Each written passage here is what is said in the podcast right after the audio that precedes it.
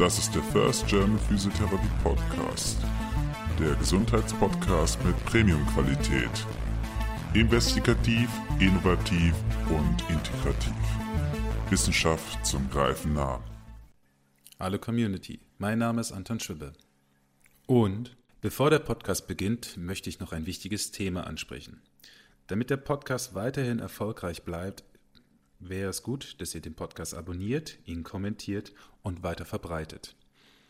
Der Podcast ist auf sämtlichen Social-Media-Kanälen zu erreichen. YouTube, Facebook, Twitter und Instagram. Danke für eure Mithilfe und viel Spaß beim Zuhören. Hallo, das ist der First German Physiotherapy Podcast mit Anton Schwippe und Jan Althoff. Ich begrüße euch heute zu einer neuen Folge des Podcasts über ein ganz bestimmtes Thema, was uns auf den Herzen liegt. Und dazu möchte ich erstmal Jan Althoff begrüßen. Hallo Jan. Ja, äh, hallo Anton. Hallo, wir müssen reden, Jan. Wir müssen unbedingt reden. Wir müssen reden und zwar über ein Paper, das hat's in sich. Wir beide haben es, glaube ich, also unabhängig sogar voneinander haben wir das gefunden. Es wurde, wurde von Derek Griffin auf Twitter gepostet, äh, zumindest bei ich. Ich bin ja, bin ja der Twitteraner und du bist mehr der Facebooker. Ja, und die Ergebnisse dann habe ich. Die wollen wir euch nicht vorenthalten. Aber fangen wir erstmal ganz entspannt an. Es geht um manuelle Therapie und zwar um die Effekte von Manipulation verglichen mit Mobilisation verglichen mit einem Placebo. Bei chronischen Rückenschmerzen. Bei chronischen Rückenschmerzen, ganz genau. Und die Studie wurde gemacht Virginia Commonwealth University von einem James S. Thomas, der sein PhD dort gemacht hat. Und ja, es ist wirklich eine interessante Studie. Die Fragestellung besteht äh, darin, wie man diese drei Maßnahmen gegeneinander vergleichen kann und wie sie sich zum Beispiel auf Schmerz und Behinderungsgrad bei chronischen Rückenschmerzen auswirken. Dazu haben die eben diese randomisierte, kontrollierte Studie gemacht, haben die Teilnehmer insgesamt ähm, 162 60 in drei Gruppen. Wie? Sie, sie haben sie in drei Gruppen aufgeteilt. Warum teilt man sie in drei Gruppen auf? Die haben zwei Interventionen getestet, also einmal die Manipulationsgruppe gemacht, einmal eine Mobilisationsgruppe gemacht und dann das Hammer-Placebo. Aber Jan, das macht doch für mich keinen Sinn. Ich will doch nur wissen, ob manuelle Therapie, also Mobilisation oder Manipulation besser wirkt, oder? Das Problem ist halt immer, wenn du keine Kontrollgruppe hast, sondern nur deine Intervention, dann sieht es immer so aus, als hätte deine Intervention geholfen. Also wenn du irgendeine Behandlung ein halbes Jahr lang machst und du fängst im November an, wo, wo alle äh, Teilnehmer ihre Winterdepression haben, dann geht es denen natürlich im Mai, wenn die Studie zu Ende ist, einfach schon besser, weil es äh, Frühling geworden ist. Und das hat mit deiner Intervention unter Umständen ja gar nichts zu tun. Und deshalb haben die eben einfach eine Placebo-Gruppe gemacht, die ein starkes Placebo kriegt. Also häufig ist die Placebo-Gruppe einfach die Warteliste oder, oder eine Gruppe, die tatsächlich überhaupt nichts bekommt. Natürlich sind die Ergebnisse, wenn du gar nicht behandelt wirst, schlechter, als wenn du eine Behandlung bekommst und alles andere eben genauso ist wie bei der Interventionsgruppe. Nur eben, dass das, was da gemacht wird, ganz sicher nichts wirkt. Das ist eine völlig inerte Intervention. Und das ist eigentlich die Kunst gewesen. Also wie, wie kriege ich das hin, dass ich eine überzeugende, inerte Intervention bastle? Ja, und äh, auch, dass man halt wirklich sagt, die Placebos, die man früher benutzt hat, was der Jan schon gerade sagte, waren meistens passive Placebos. Das heißt, man hat einfach gesagt, gut, ähm, man wartet einfach drauf, dann ist die Studie schon längst vorbei gewesen und dann hatte man einen Vergleichswert. Und das ist natürlich mit aktiven Interventionen wie bei in der Physiotherapie manchmal schwer zu vergleichen.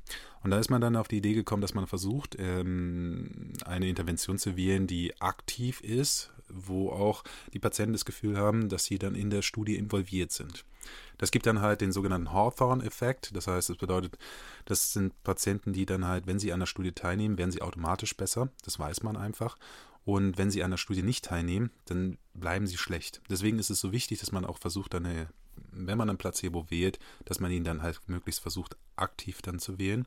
Und auch es gab viel Kritik in der wissenschaftlichen Gesellschaft diesbezüglich und hat man dann, denke ich mal, jetzt in der Studie dann auch berücksichtigt. Also auch positiv, finde ich, ja. Aber was war denn das Besondere an dem Placebo? Was würdest du sagen? Ja, das Placebo in diesem Fall war eine Laserbehandlung, also Licht auf der Haut. Was, was kann das bewirken? Und dann war aber der Hammer dabei noch, dass dieses Gerät auch noch von der Herstellerfirma entsprechend präpariert worden ist, sodass da garantiert nichts abgegeben werden konnte, was in irgendeiner Form irgendeine Wechselwirkung mit dem Körper hat. Das heißt, das ist einfach nur ein kleiner Lichtpunkt auf, äh, auf der Haut gewesen. Das war's. Warte, warte, warte, warte. Also das bedeutet, der Laser hat nur Licht produziert, nichts anderes. Der hat gar nichts gemacht, also überhaupt nichts. Der war sozusagen ausgeschaltet, kastriert, wie auch immer, aber da kam halt nichts raus. Nur damit das nicht auffiel, hat man da halt eben einfach nur Licht mit einer völlig wirkungsfreien Stärke appliziert. Also es ist einfach nur, damit man da was sieht und dann war ja für alle klar, der Laser arbeitet, ja. Okay, okay. Gut, also ich denke, wir haben jetzt äh, schon äh, relativ viele Punkte genannt. Und warum ist das so wichtig? Weil wir haben festgestellt, oder auch in der, in der Untersuchung wurde, oder in dieser, dieser großen Studie wurde gesagt, dass circa 100 Millionen Dollar jährlich für, für chronischen Rückenschmerz ausgegeben wird. Und allein davon werden 18 Millionen Amerikaner regelmäßig dann behandelt und manipuliert, ja. Es sind 100 Milliarden. Ah, Milliarden, Entschuldigung, danke. Aber 100 Milliarden ist immer noch ein Pfund, also das ist schon ordentlich. Und davon werden 3,9 Milliarden dann halt für diese Interventionen dann verwendet. Also das ist auch nicht irgendwie wenig Geld, was anscheinend in Amerika benutzt wird, sondern es ist wirklich, wirklich, wirklich viel Geld. Und da möchte man natürlich auch genau wissen, wie viel Mehrwert hat das? Ja, kann, ist denn sowas auch wirklich dann, sollte sowas in Guidelines oder Leitlinien dann verwendet werden und so weiter und so fort. Das sind natürlich Fragestellungen, die wir jetzt nicht beantworten. Aber fand ich nochmal interessante Facts, die sie dann auch dort geschrieben hatten. Was mir an der, an der Studie eben so gefallen hat, war, wie transparent und sauber die gemacht worden ist. Ich denke, das ist eine, eine sehr hochqualitative Studie. Deshalb ist die Idee, dass wir diese Studie gleich mal durchgehen und anhand dieser Studie vielleicht mal mit der Pedro-Skala gucken, wie gut ist diese Studie. Also die Pedro-Skala wird benutzt zur Qualitätsmessung von RCTs und wir können ja mal durchgehen. Da gibt es elf Punkte und wenn alle elf erfüllt sind, dann ist das natürlich eine super Studie und bei weniger als drei würde man schon zweifeln, das heißt, wir gehen jetzt mal zur Methodik dann über und untersuchen das Ganze mal. Ähm, man muss wirklich dazu sagen, dass, die, dass der Aufbau der Studie relativ gut gemacht ist. Vielleicht sollten wir noch kurz, bevor wir dann zu der Petro-Skala übergehen, sollten wir das nochmal kurz beschreiben, wie sie aufgebaut worden ist. Weil das ist auch, finde ich, sollte man betonen, es sind knapp 4903 Patienten sind untersucht worden. Davon sind knapp 4700 quasi rausgeflogen. Und am Schluss sind wirklich in den Randomisierungsprozess sind nur 162 äh, Patienten dann reingekommen. Und äh, das ist halt schon wirklich sehr beeindruckend, weil man hat auch schon geschaut in den einzelnen Gruppen, ob die auch wirklich in die Gruppe reinpassen. Man hat sogenannte Clinical Prediction Rules genommen, das heißt, man hat versucht dann halt zu schauen, passen die Probanden zu der jeweiligen Intervention. Es gibt für Manipulation gibt es eine, das sind vier von fünf positiven Punkten müssen erfüllt sein. Und ähm, bei der Mobilisationsgruppe ist es ähnlich. Und bei der Placebo-Gruppe haben sie auch geschaut. Ja? Also man hat wirklich schon geschaut, dass die Leute auch wirklich reinpassen. Man hat geschaut, dass sie möglichst gleich sind. Es gab ein bisschen mehr Frauenüberschuss als Männerüberschuss, aber mm, wirklich, es sind, man hat wirklich, wirklich sehr genau geschaut. Und wenn man sich, wenn ihr euch jetzt echt die Mühe macht und euch nochmal das Paper im Nachhinein anschaut, dann werdet ihr sehen, dass da kaum irgendwie irgendwas Unterschiede bestehen. Ja, ich bin halt völlig begeistert, wie transparent und sauber die Autoren das alles darstellen. Sie geben ja ganz klar an, welche Inklusions- und Exklusionskriterien für die Teilnehmer gesetzt worden sind. Die mussten zwischen 18 und 45 Jahre alt sein, die mussten für länger als drei Monate Rückenschmerzen haben, deshalb mussten sie auch um Hilfe gesucht haben. Die Schmerzintensität musste über zwei sein auf einer zehnstufigen Schmerzskala. Der Roland Morris Disability Questionnaire er musste mehr als vier Punkte aufweisen. Also ein Fragebogen, der sozusagen die Alltagsbehinderungs- oder den Behinderungsgrad im Alltag quasi misst. Dann haben sie einen Fear Avoidance Belief Questionnaire gemacht, der musste kleiner als 19 sein. und noch viele Kriterien. Und deswegen haben die so viele Leute ausgeschieden, weil Patienten das eine oder andere Kriterium reißen. Und dann sind halt 162 übrig geblieben, die man wirklich einschließen konnte. Und darum hat man unfassbar gute Kohorten gebildet. Und was noch beeindruckender ist, sie hatten keine Dropout-Rate. Sie hatten niemand, der rausgeflogen ist. Also es spricht für die Studie. Sie ausgeschlossen Leute mit einem Body Mass Index von 35 oder größer. Andere Erkrankungen wie Herzerkrankungen, neurologische Erkrankungen durften nicht rein. Keine Depression durfte vorliegen. Blinde wurden nicht eingeschlossen in die Studie. Also sie haben wirklich alles gemacht, um, um drei homogene Gruppen zu erzeugen. Das ist schon beeindruckend, was die für einen Aufwand getrieben haben. Eben, und dass sie überhaupt so viele Leute zusammenbekommen haben. Also jeder, der mal irgendwie eine Studie gemacht hat, also gerade in Deutschland, wenn man da versucht, Studien zu machen, die sind ja äh, Non-Profit-Studien. Das heißt, die Leute müssen sich selber darum kümmern und die wissen dann ganz genau, boah, Alter, das ist, muss ein Riesenaufwand gewesen sein. Du bist ja schon froh, wenn du irgendwie 30 Probanden zusammenkriegst, ja. Und dann nimmst du natürlich nach Möglichkeit jeden rein. Die haben jetzt den Luxus gehabt von 4903 Freiwilligen, die halt diese Fragebögen alle ausgefüllt haben, letztlich 162 auszuwählen. Also man muss auch dazu sagen, die haben ja auch echt Werbung gemacht. Die haben ja so eine nationale Kampagne gestartet, um die Leute dann wirklich zu mobilisieren und dabei zu sein. Und höchstwahrscheinlich haben auch die Studienprobanden haben auch dafür bestimmt Geld bekommen für die Teilnahme an der Studie. Das ist ja meistens dann auch so bei so einer großen Studie. Also da kann man schon sehen, die haben wirklich nichts dem Zufall überlassen und sehr, sehr sauber gearbeitet. Du hast von der, von der Petroskala dann gesprochen. Sollen wir mal dazu übergehen? Das ist nämlich schon der, der erste Punkt auf der, auf der Pedro-Skala. Dann schaut man, sind die Ein- und Ausschlusskriterien spezifiziert worden. Das haben die natürlich in ihrer Studie hervorragend gemacht, sehr ausführlich. Entschuldigung, im Übrigen kann man sich die Pedro-Skala runterladen unter pedro.org. Und dort ist sie erhältlich, sogar auf Deutsch. Das heißt, jeder kann sich quasi dieses Dokument runterladen und kann eine RCT, die sind extra für RCTs gemacht, also für randomisierte Studien, kann man sie sich runterladen und kann quasi jetzt auch mal kurz auf Stopp drücken und gleichzeitig, während wir das hier analysieren, einfach mal mitgehen. Das ist natürlich eine schöne Idee. Ladet euch die einfach runter, druckt euch die aus oder bearbeitet sie am Bildschirm. Und dann kann man ja mal schauen, wenn ihr irgendwo zu einem anderen Schluss kommt, als wir und eine andere Punktzahl vergeben würdet, lasst es uns wissen. Dieses erste Kriterium, Ein- und Ausschlusskriterien wurden spezifiziert. Ja, absolut, haben sie gemacht. Absolut. Ja, also hast du auch meinen Segen. ja, schön. äh, die Probanden wurden den Gruppen randomisiert zugeordnet. Ja, ja. Eindeutig äh, haben sie auch gemacht. Die Zuordnung zu den Gruppen erfolgte verborgen. Ja, auf jeden Fall. Das wurde computergesteuert. Äh, zu Beginn der Studie waren die Gruppen bezüglich der wichtigsten prognostischen Indikatoren einander ähnlich, ja.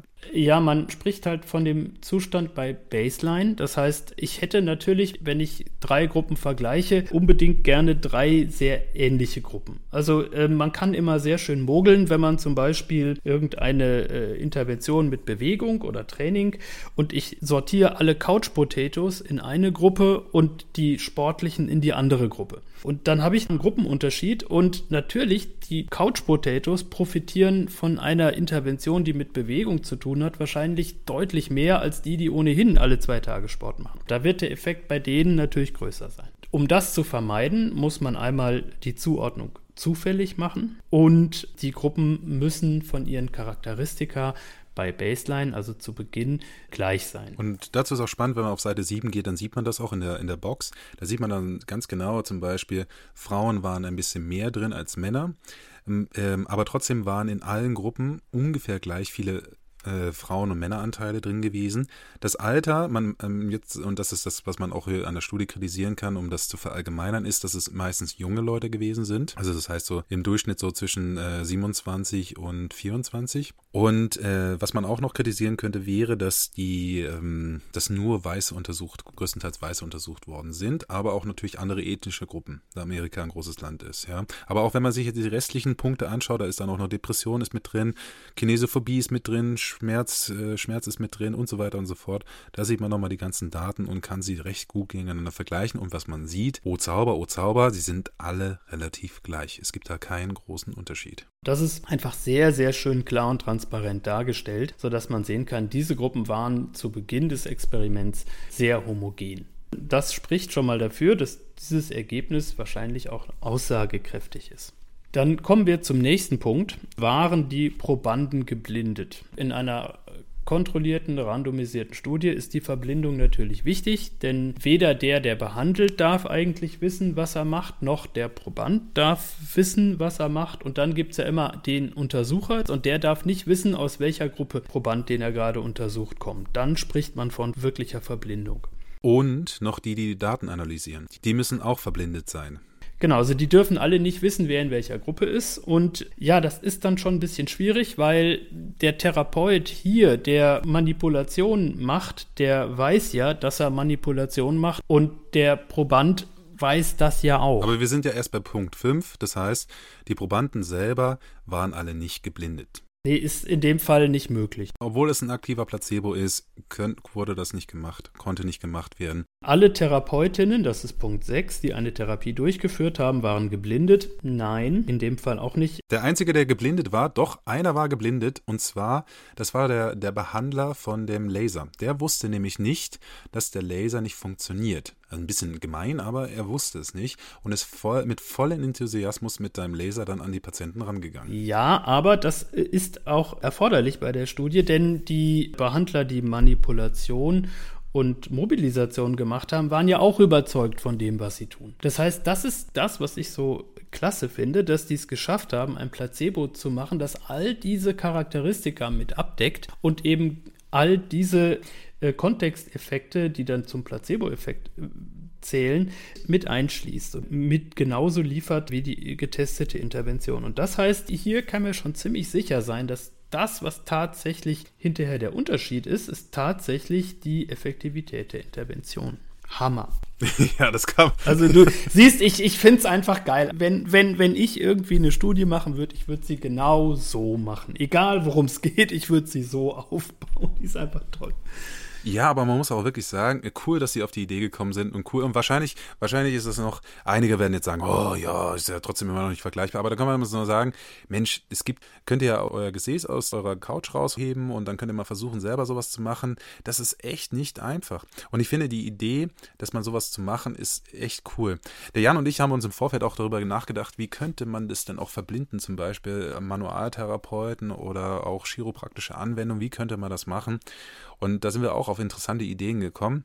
Gehen wir zu Punkt 7 über. Alle Untersucher, die zumindest ein zentrales Outcome gemessen haben, waren geblindet. Ja, das war hier so. Also der, der gemessen hat, wusste nicht, wen er da vor sich hat. Und deswegen war die Messung unvoreingenommen.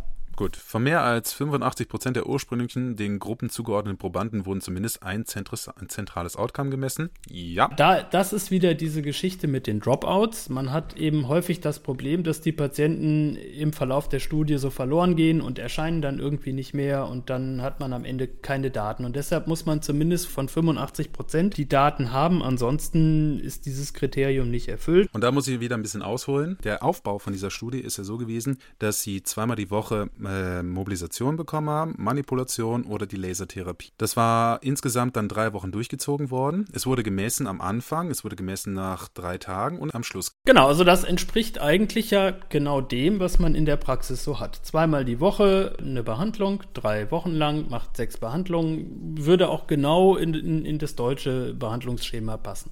Ein Sechser-Rezept. Und für sie war sogar auch noch wichtig gewesen, dass mindestens fünf von den sechs Behandlungen dann absolviert worden sind. Und das wurde auch so erfüllt. Das heißt, Deswegen haben sie auch kaum eine Dropout-Rate. Das haben sie auch dann sehr schlau auch gedacht, wie sie damit umgehen, wie sie das halt gestalten.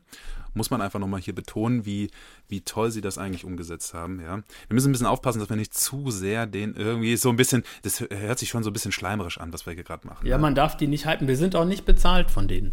Es ist echte Begeisterung. Alle Probanden, die äh, für die Ergebnismessung zur Verfügung standen, haben die Behandlung oder Kontrollanwendung bekommen, wie zugeordnet oder es wurden, wenn dies nicht der Fall war, Daten für zumindest ein zentrales Outcome durch eine Intention-to-Treat-Methode analysiert. So, klingt ein bisschen kompliziert, müssen wir ein bisschen, glaube ich, also auseinanderziehen. Das bedeutet, wenn die Probanden jetzt ähm, in der Messung selber, wenn sie gemessen worden sind und sie haben ihre Anwendung bekommen, was ist dann noch nebenher passiert? Und in einer Intention-to-Treat-Intervention geht es ja immer auch darum, zu schauen, was passiert, wenn jetzt zum Beispiel die noch nebenher irgendwelche Kamente nehmen oder irgendwas anderes. Und das Spannende in der Studie war auch, dass sie, dass sie vorab auch gebeten worden sind, dass sie sich nicht irgendwelche Narkotika oder Massagen oder irgendwas, was ähnlich der Intervention ist, zusätzlich ranholen. Das heißt, es macht es auch noch interessant, dass sie versucht haben, möglichst viele Faktoren auszuschließen. Ob das am Schluss passiert, ist es natürlich ein bisschen Dunkelziffer, da kann man das auch kritisieren. Aber man möchte ja auch, man möchte ja auch schauen, dass dann am Schluss letztendlich nicht zu viele Verzerrungsfaktoren in die Studie selber reingezogen worden sind. Ja, du kannst natürlich die, die Anzahl der, der Verzerrungen einfach nur so gering wie möglich halten. Und das haben die äh, wirklich hingekriegt, finde ich. Das haben die, haben die sich richtig Mühe gegeben. So, dann haben wir noch die 10. Für mindestens ein zentrales Outcome wurden die Ergebnisse statistischer Gruppenvergleiche berichtet. Ja, machen sie. Das, da kommen wir gleich zu, was rausgekommen ist. Dann haben wir noch 11. Die Studie berichtet sowohl Punkt- als auch Streuungsmaßnahmen. Maße für zumindest ein zentrales Outcome. Machen Sie auch. Sie machen Konfidenzintervall, Sie geben die Streuung an, Sie sagen den Range an. Ich habe jetzt angekreuzt und komme auf neunmal Ja und zweimal Nein. Und die beiden Neins sind halt eben einfach systembedingt, weil man die Probanden bei so einer Studie eben nicht blinden kann, verblinden kann und die Therapeuten, die manualtherapeutisch behandeln, eben auch nicht. Das heißt, alle anderen Punkte haben die geholt, neun von elf. Und ganz ehrlich, 9 von 11 ist eine verdammt gute Studie. Die Qualität ist sehr hoch. Und das ist das Wichtige, wenn man sich jetzt normalerweise so äh, Systematic Reviews von manueller Therapie anschaut, dann meistens sind die, sind die Studien, die gemacht worden sind, in dem Bereich zwischen Poor und Moderate. Das heißt, sie haben dann vielleicht drei bis äh, fünf Punkte in der Petro-Skala dann erfüllt. Und äh, wie gesagt, das hier ist wirklich eine relativ gut dargestellte Variante. Ich, ich muss mich mal, mal kurz korrigieren. Ich habe gerade mal nachgeschaut. Es war nicht drei Wochen Week after Treatment, sondern vier Wochen. Ja, Entschuldigung an dieser Stelle. Es sind insgesamt, die Studie ging vier Wochen. Aber äh, jetzt kommt, glaube ich, der eigentlich will ich immer ein bisschen spoilern am Anfang, aber der Jan möchte das nicht, dass ich das mache. Ähm, aus gutem Grund, weil, Jan, ich überlasse dir gerne das Feld. Ich möchte dir gerne jetzt die Möglichkeit und die Bühne bieten. Was sind die Ergebnisse von dieser Studie? Alle warten schon darauf, glaube ich. Der Hammer ist, dass die garantiert unwirksame Laserbehandlung, die als inertes Placebo hier im Spiel ist, den größten Effekt erreicht hat.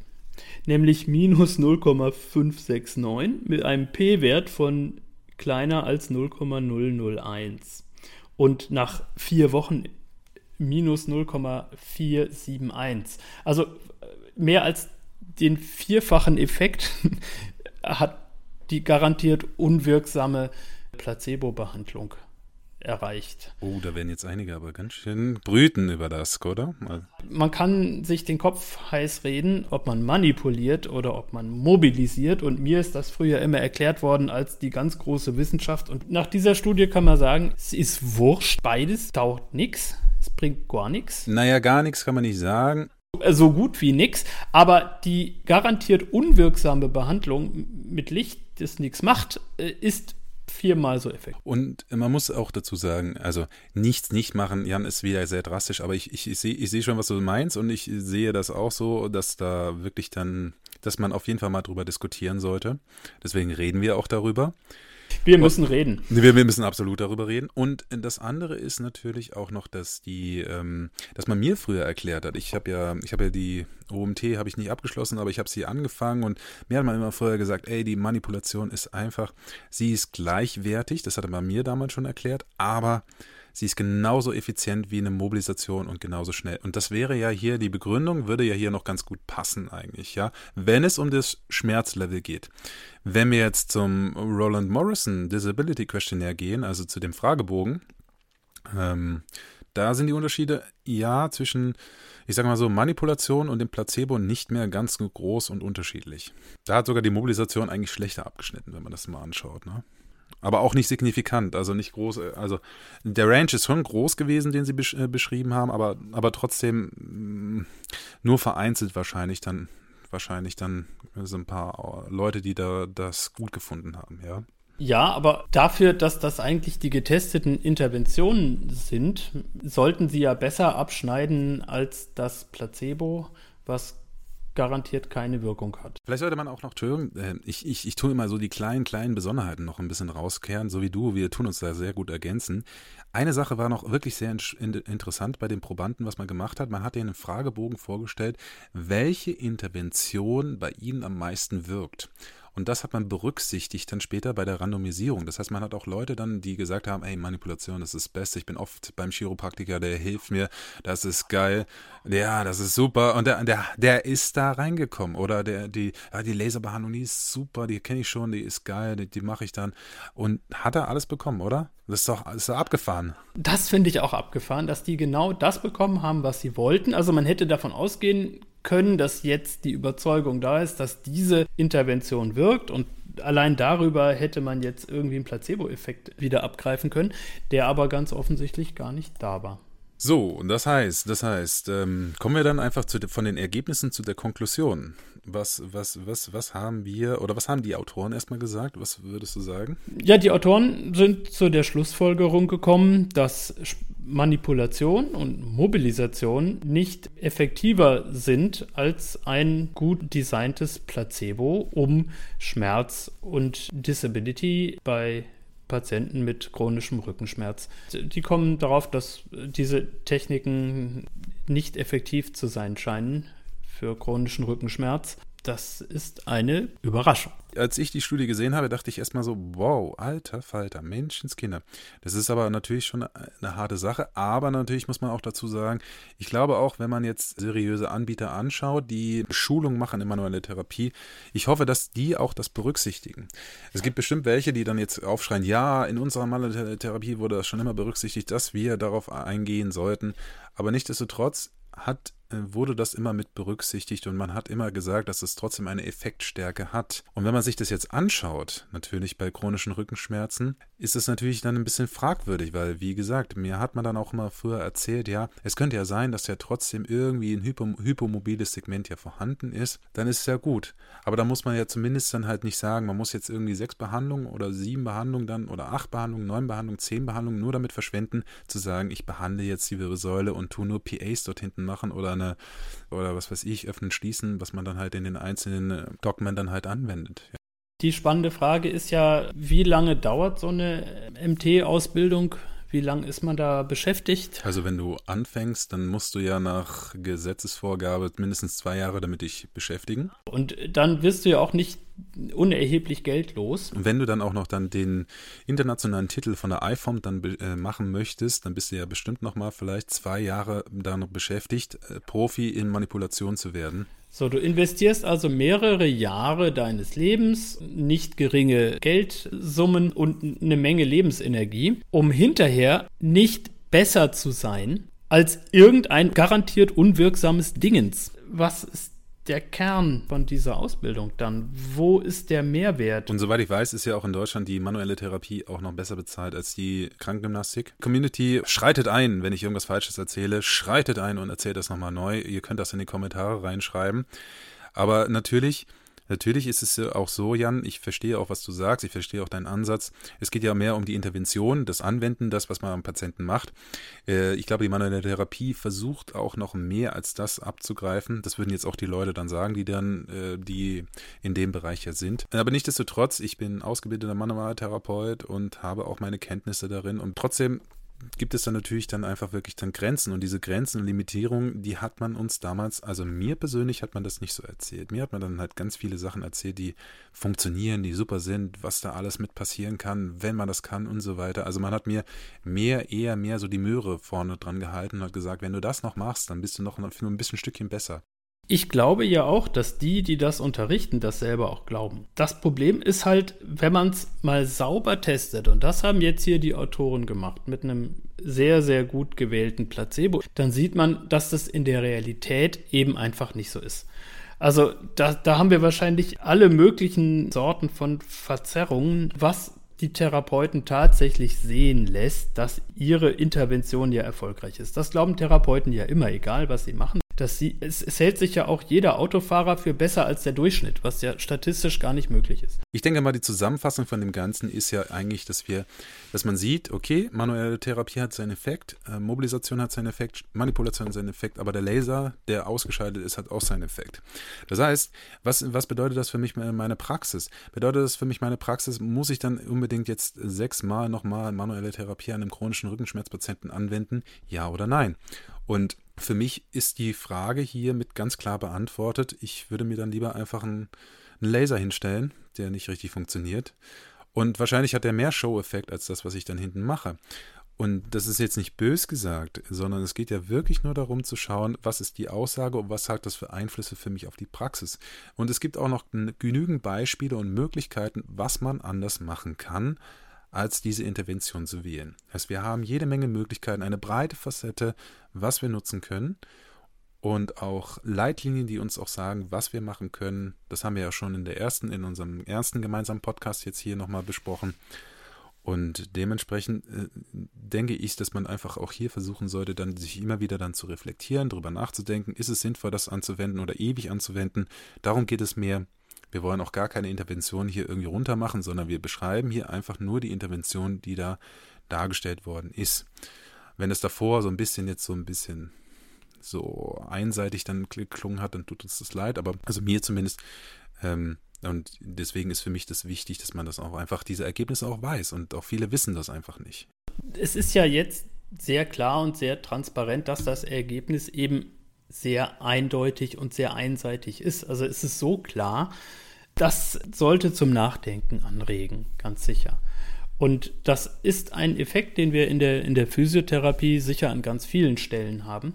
Genauso gibt es die überzeugten Boba-Therapeuten und genauso gibt es überzeugte XY-Therapeuten. Jeder hat seine Lieblingsmethode und davon glaubt er, dass sie anderen überlegen ist. Aber das Ergebnis ist wahrscheinlich sehr viel öfter so wie dieses hier, wenn man es sauber testet. Ja, und auch die Reaktion nach unserem letzten Podcast auf Bobat war ja auch ähnlich. Ne? Es, gab, es gab sehr eingefleischte Menschen, die dann davon äh, überzeugt waren, dass die Boba-Therapie auf jeden Fall positiv ist, dass sie in ihrem Standing drin sind und dass sie das auf gar keinen Fall verändern möchten dass es wichtig ist, dass sie das anwenden. Und ähm, ich denke, da muss man sich dann einfach auch dann Gedanken machen, okay, dann, dann sollen die das auch machen. Nur, wie gesagt, die Daten sehen anders aus. Und wenn man sich mal versucht, mal den Rucksack mal zu entleeren, den man hinten auf seinem Rücken hat und sagt, okay, ich nehme jetzt mal alles raus, was ich jetzt auch gelernt habe und versuche das mal neu zu betrachten und wirklich mal auch sich zu reflektieren, hat das wirklich auch so einen Effekt dann auch gehabt? Auf vielerlei Faktoren hin dann ähm, muss man sich dann auch fragen, ja, stimmt das eigentlich oder stimmt das nicht? Und die Frage muss natürlich jeder für sich selber beantworten. Das soll auch hier nicht so ein Klugscheißer-Gedinges äh, sein, wir wissen das besser, sondern es ist eine Möglichkeit, um einen Reflexionsprozess anzufangen.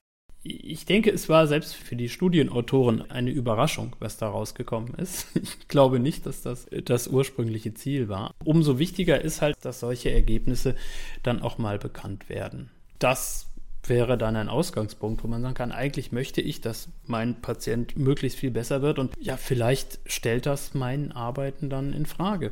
Wenn ich was nicht weiß, dann muss ich das halt lernen.